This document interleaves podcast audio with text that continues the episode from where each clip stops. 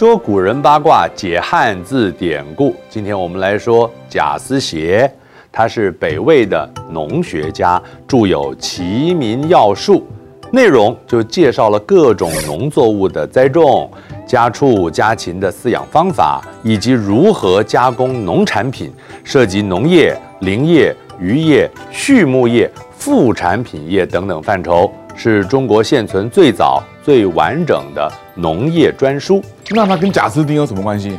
谁？Baby baby baby 哦，那个。被你这么一唱，我觉得、嗯、他们很可能是亲兄弟啊。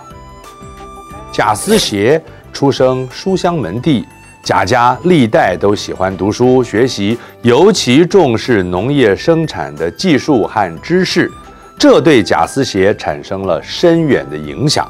他曾经担任高阳郡太守。到过山东、河北、河南等地，每到一个地方，贾思勰都认真地考察当地的生产技术，向经验丰富的农民来请教，得到了不少收获。过了中年，他回到故乡，开始经营农牧业，研究农牧生产理论。由于北魏战事不断，民生凋敝，贾思勰有意著书立说。从以农业为本的务实民生思想出发，促进农业发展，达到富国安民的理想。他亲身投入农牧工作，颇有心得，于是总结从古至今所累积的农业成就，把自己的观察实践所得到的经验记录下来，写成了农业科学著作《齐民要术》。《吕氏春秋·上农篇》曾经论述，农事对国家有重大影响。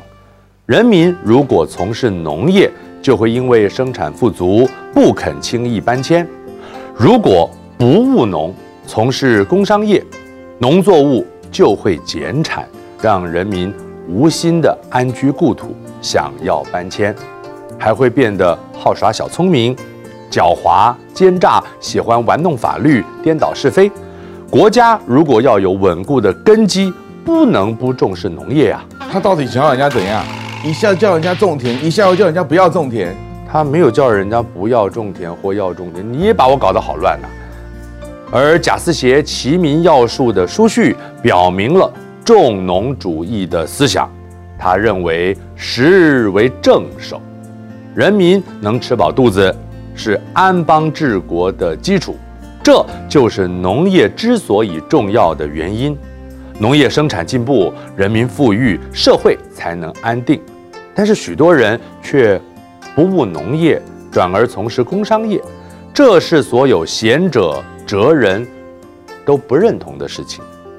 舍本逐末，贤者所非。舍本逐末的本，指的就是农业。引申为不求事物的根本，只重视枝微末节的小事。《齐民要术》记载，当时北方除了粮食作物之外，也重视其他作物的种植，比如说红兰花、栀子花，是用来作为染料的素材。染一次布所需要的花朵数量非常的多，需要许多人趁着花。没有凋谢的时候采摘下来才行，工作量那是非常的大。这种作物的经济效益很好，是以担夫之妇易得多种。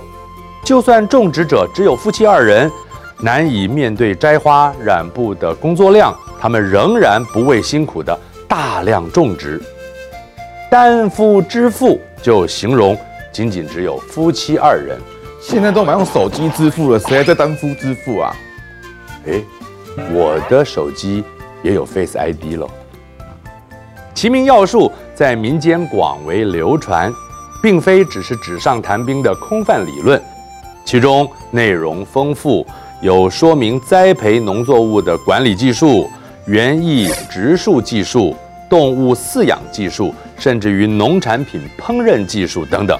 可以说是一部农业百科全书，它建立了初步的农业体系，在中国农业发展史上迈出重要的一步。此外，齐民要术也大量引用古代的农书杂著，让一些已经散佚的著作有部分的内容能够被保留下来。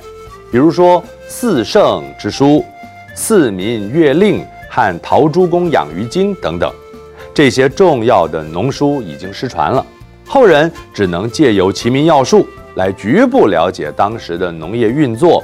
历朝也以此书作为研究古代物种变化的经典，有重要的史料价值，对于后世的农学家有深远的影响。元代王祯、明代徐光启都因为此书受益良多。我是冯翊纲，说人解字，下次再见。